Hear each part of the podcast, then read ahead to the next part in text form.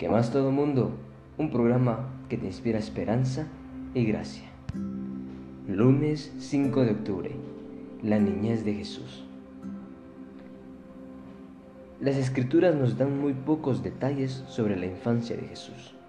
Gran parte de esos años continúan siendo un misterio.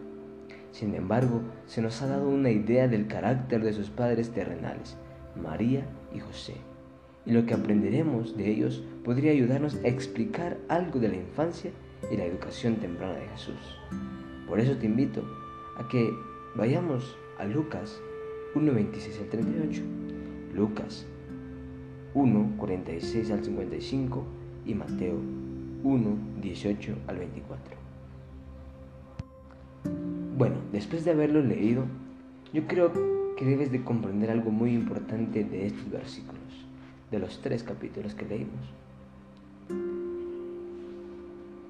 Si te das cuenta, ahí en la mayoría de veces es cuando el ángel se le aparece a María, cuando el ángel se le aparece a José y les dice que van a tener un hijo que es del Espíritu Santo. María siempre lo acepta con obediencia y con fidelidad al igual que José, aceptan tener a este hijo.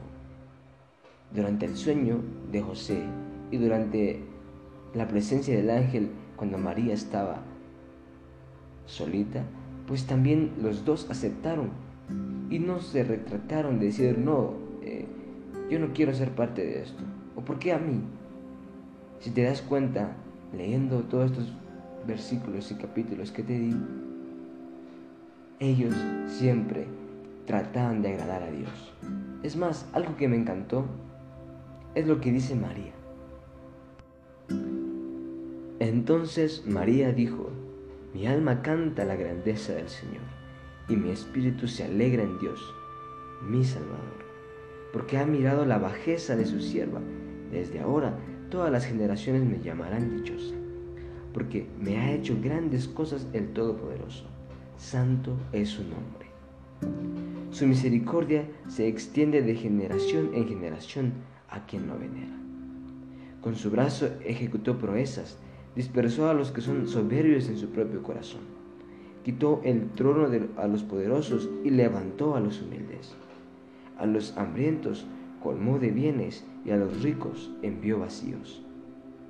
Socorrió a Israel su siervo y se acordó de la misericordia tal como prometió a nuestros padres Abraham y a sus descendientes para siempre. María describe, quizás sin querer, varias características de ella por la cual fue elegida. Era humilde, reverenciaba a Dios, aceptaba los planes de Dios y confiaba en las promesas de Dios. Y esto la llevó a que tuviese el Hijo de Dios. Mira qué características más bellas las que te he mencionado. Y por ello es de que María fue elegida. Y lo demostró porque cuando el ángel se le acercó ella jamás se retractó y dijo, no, no quiero. ¿Y por qué a mí? Es que yo no sé qué hacer y mejor va otra. Ella dijo, está bien, acepto. José de igual manera dijo, acepto. Dice que era un hombre justo y, lo cual al momento de que María le contase esto, pues él no creyó y dijo, bueno, de plano se acostó con otro, me engañó, pero con tal de que yo no la perjudique y que no la haga quedar mal delante de la sociedad, no le diré a nadie. Imagínate, estaba aceptando un hijo que no era de él porque él pensaba que María lo había traicionado y había pecado con otra persona.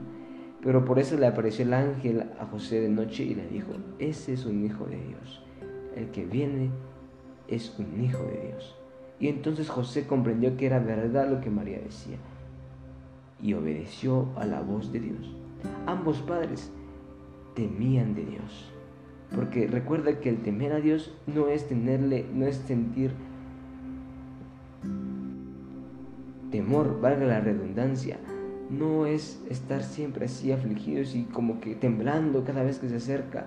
Claro que eso no, a ese temor no se refiere. Dice que temor a Dios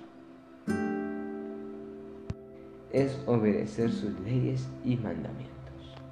Y que por medio de obedecer sus leyes y temerle a Dios, recibe sabiduría. Mira, también nos damos cuenta que Jesús fue creciendo, fue creciendo y creciendo. Y por medio de estos pasajes nos damos cuenta que José y María eran judíos, eran judíos que estaban dispuestos a confiar en Dios, que procuraban ser fieles y vivir en obediencias a las leyes y los mandamientos de Dios. Y otro caso es cuando, pues, a María se le dice, vete de ahí porque están buscando al niño Jesús y están matando a varios niños. Ella se va a otra ciudad. Y por supuesto que obedece la ley de Dios. Porque si ella hubiera dicho, no, que aquí estoy bien, acabo de, de dar a luz y ya quieres que me vaya, apenas voy cuantos meses y me siento dolida. Y José igual, yo sí, yo me siento cansado de estar viajando ya.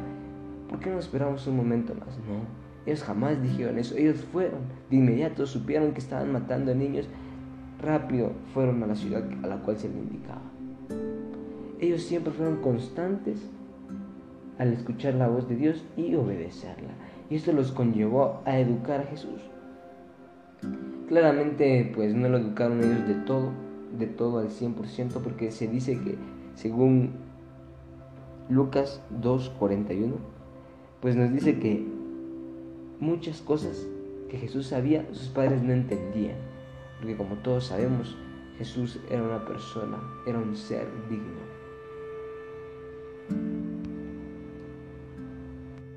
Y algo importante que debes de ver y debemos de ver es que el niño Jesús no recibió instrucción en las escuelas de las sinagogas, de los profetas. Aprendió las cosas celestiales.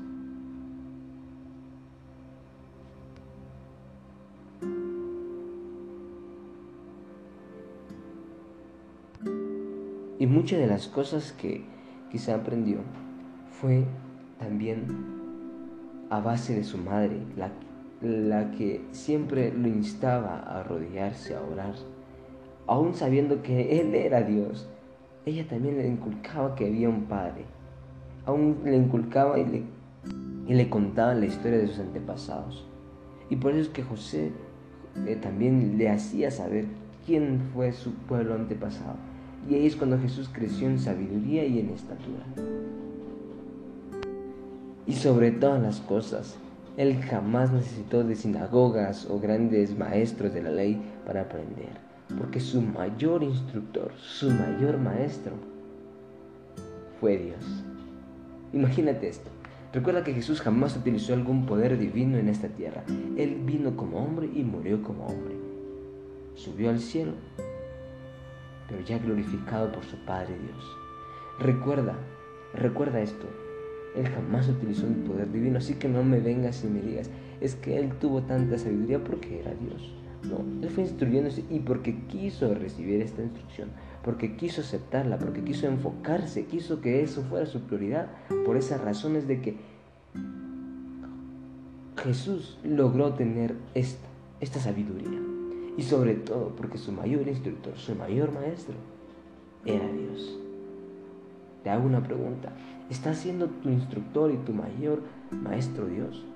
¿O estás tratando de que la universidad te esté manipulando?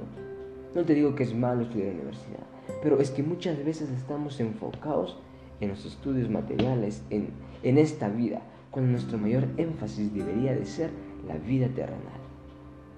Está bien que aquí en la tierra seas cabeza y no cola, eso está excelente porque debemos demostrar que como cristianos, que más como cristianos como aquellos que aman a Jesús, son cabeza y no cola, porque si estamos con Jesús, siempre estamos en primer lugar en todo. Y aunque a veces no lo estemos, pues somos humildes y aceptamos que no lo sabemos todo. Pero en verdad tu mayor instructor está siendo Dios. Claro, sin duda sus padres de Jesús fueron fieles maestros para el niño, pero como revela la historia de Lucas 50, eh, perdón, 2, 41 al 50, había muchas cosas que su hijo no sabía. Y eso te lo, te lo repito de nuevo porque debes entender que también tus padres te pueden enseñar cosas. Que tus padres eh, terrenales te pueden decir, haz esto cuenta con esto. O a veces, lo peor de los casos es que cada vez que tú quieres emprender algo, o cada vez que tú quieras, pues, empezar algo nuevo, y mejor si es cristiano, tus padres te lo dificultan, pues debes de alejarte de ellos. Claro, la Biblia dice, honra a tu padre y a tu madre, pero Dios también dice que debemos dejar a nuestros padres y madres si es por la causa de Dios. ¿Por qué? Porque muchas veces los padres te dificultan y te dicen, es que si tú vas a hacer esto, yo, yo ya no te apoyo. Es que si tú vas a ser pastor, mejor yo no te pago los estudios. Y es que si tú vas a estudiar a tal universidad, o es que si tú eh, piensas dejar de estudiar por estar estudiando la Biblia todos los días, pues yo mejor ya no te apoyo. Mejor vete a la casa. Muchas veces son cosas que el, el diablo pone como, como obstáculos y hace que muchas veces nuestra fe dude. Y a veces pues no son así, sino que los padres mismos no quieren perderte físicamente, quieren tenerte siempre cerca.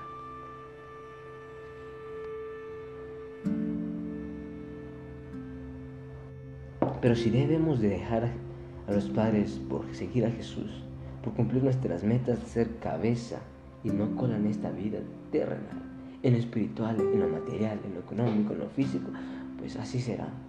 Sí, amamos tanto a nuestros padres, pero así como dice el libro Hijos Triunfadores, ¿qué derecho tienen los padres de exigir que su hijo sea un super hijo cuando ellos mismos son gente común? en verdad estás siendo instruido por Jesús. Tus padres siempre te dicen, Jesús es lo primordial al quien debes seguir. Porque sí, tus padres deben ser lo segundo. Lo primero es Dios. Lo segundo es tu familia. Siempre, siempre primero Dios. Recuerda que Él es el que te amó antes de que nacieses. Él es el que te amó antes que tus padres terrenales. Y por favor, padres, esto va para ustedes. Si un padre me escucha acá o un futuro papá, pues realicemos estos siete pasos. Bien dicho, no realicemos estos siete pasos.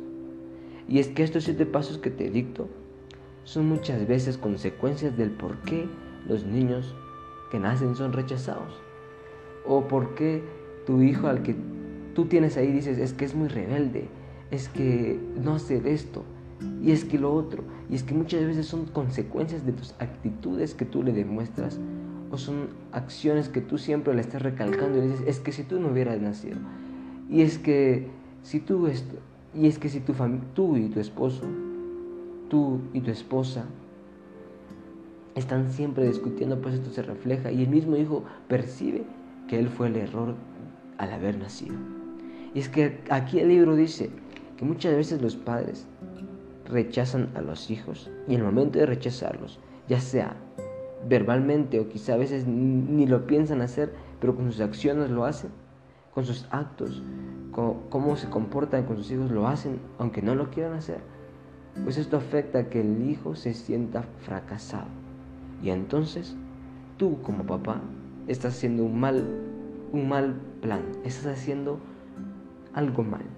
No estás instruyendo a tu hijo para el bien, sino que lo estás llevando al fracaso, lo estás llevando al bajo respeto de sí mismo, lo estás llevando a que él siempre se sienta inferior, a que él siempre se sienta un fracaso y que toda su vida se la pase en lo más profundo de un pozo, ahí tirado, sin querer superar jamás. ¿Y qué son esos seis pasos entonces? Primero, el nacimiento en un momento inoportuno. Dice que esto conlleva que siempre estén reprochando. Es que si tú no hubieras hecho esto. Y es que si hubieras esperado a que nos casemos. Y es que yo todavía quería viajar y tú aún así, pues me, me tuviste que haber embarazado, tuviste que haber quedado embarazada.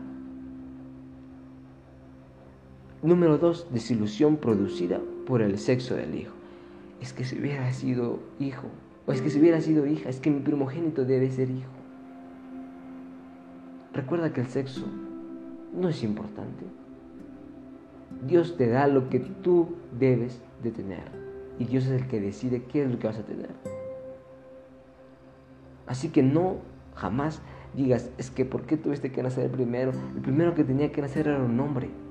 Esto al decirlo, o quizás no decirlo con, conscientemente, pues la persona se da cuenta. Pues tú quizá como padre le estás diciendo, pues haz, haz este ejercicio que es para hombres, haz lo otro y otro, y le estás haciendo trabajo de hombres. Recuerda que la Biblia muy, muy bien enfoca entre qué hace la mujer, qué es una dama y qué es un hombre. La dama es una flor tierna, es como un vaso frágil. Y el hombre pues es algo más rústico, entonces no confunde las cosas. Tres conceptos erróneos acerca de las actitudes sexuales. Es que si no te hubieras aprovechado de mí mientras yo estaba eh, muy cansada. Y es que si tú hubieras aguantado mis, el amor y hubieras esperado que nos casemos. Por eso es la consecuencia de este hijo. Por eso es que nuestro matrimonio va mal. Esto es algo erróneo que no debe hacer ningún padre ni ninguna familia. Y que si tú como hijo me escuchas y sabes que esto te pasa o has escuchado a tus padres esto, trata de ignorar. Trata de generar en ti respeto de sí mismo. Trata de ser valiente. Trata de ver tus actitudes, tus aptitudes y generar confianza de ti. 4. Responsabilidad adicional. Porque algunas parejas son tan inmaduras emocionalmente que se encuentran completamente sin preparación para hacer frente a la responsabilidad de la paternidad. Y todo se lo dejan a la niñera. Y si la niñera no llega, pues dicen, me tenía que ir a tal reunión y es que teníamos que ir a tal fiesta, pero por tu culpa. Por ya ves para qué tienes a ese hijo. Por eso es de que, mira, no podemos ir. Están primero sus fiestas, sus cosas. Eh, que no importan quizá. Y de último tienen al hijo cuando debería ser diferente. Primero al hijo, dejarlo, amarlo, quererlo, tenerlo como un tesoro que Dios te dio, porque es un tesoro que Dios te dio y al final te pedirá cuenta. Y entonces darle, en vez de ir a gastar eso en fiesta, ve y gastarlo en su ortodoncia, dice aquí el libro, algo muy real. Cinco expectativas irreales. Y es que esto dice que se basa muchas veces en lo que el padre quiere. Es que mucho, el, la mamá no fue popular cuando era joven, no fue la mejor popular en la universidad. Y el papá tampoco fue el mejor deportista en la universidad. Era el nerd, por así decirlo, que muchas veces se cataloga como algo feo. Y la mamá pues tampoco era la chica famosa de la universidad. Y cuando la hija nace y ven que pues que tampoco lo es, que la hija no nació como era, o el hijo tampoco, que no es bello, como quizá ya lo vimos ayer, que muchas veces son las expectativas y preconceptos del mundo que nadie las cambiará. Y entonces estas personas, los padres ven, ah, yo quería que mi hijo fuera famoso, que mi hijo fuera... Siempre tratan de alcanzar, siempre tratan de hacer a su hijo algo que ellos no son. Es que yo estuve a punto de ganar el reinado, pero me ganaron, así que mi hija lo tiene que ganar. Y a ley lo va a ganar y lo tiene que ganar. ¿Y por qué ella lo tiene que ganar? Cuando ella nace diferente a ti y tiene otras habilidades, otras cosas que tú no tienes. Y que por falta de que tú como padre o madre no los lograste cumplir y fuiste un fracaso en esa expectativa, en esa realidad, por eso es que tu hijo quiere, quieres que lo cumpla, cuando no es así. Cada hijo nace diferente. 6. Actitudes que reinan en la familia numerosa. Al hablar de familias numerosas cuando habitan abuelos, tíos, primos, todos juntos. Y sobre todo cuando los abuelos dicen que están junto a ellos. Muchas veces perjudica esto, ya que sabemos que los abuelos son muy alcahuetes, que te favorecen mucho y por lo tanto entonces cuando tú estás ahí, intenta de que está bien, respeta a tus padres porque la misma Biblia dice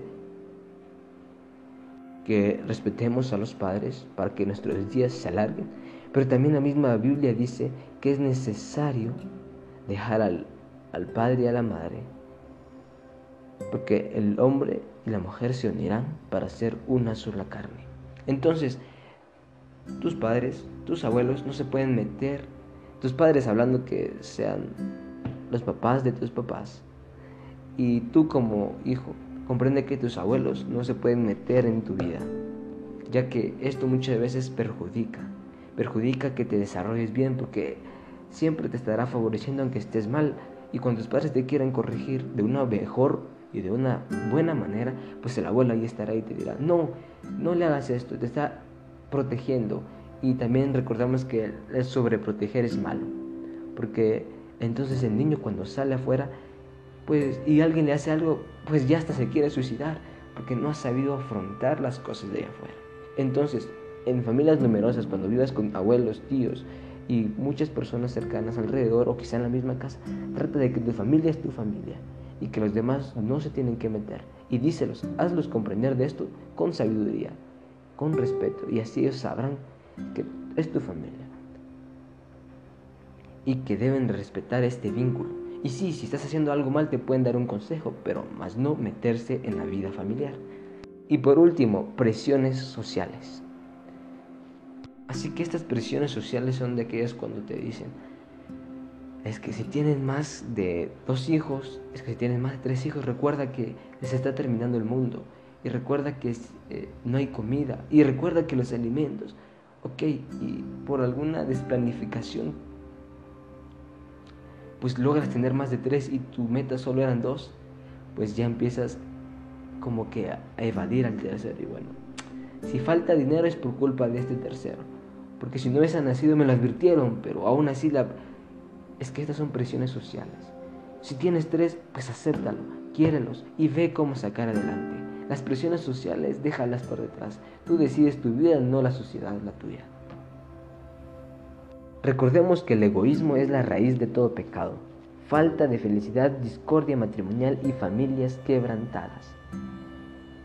Al esforzarte por llegar a ser mejor padre y esposo, debes madurar y, y procurar dejar de lado los deseos egoístas a fin de vivir para el bien de los demás.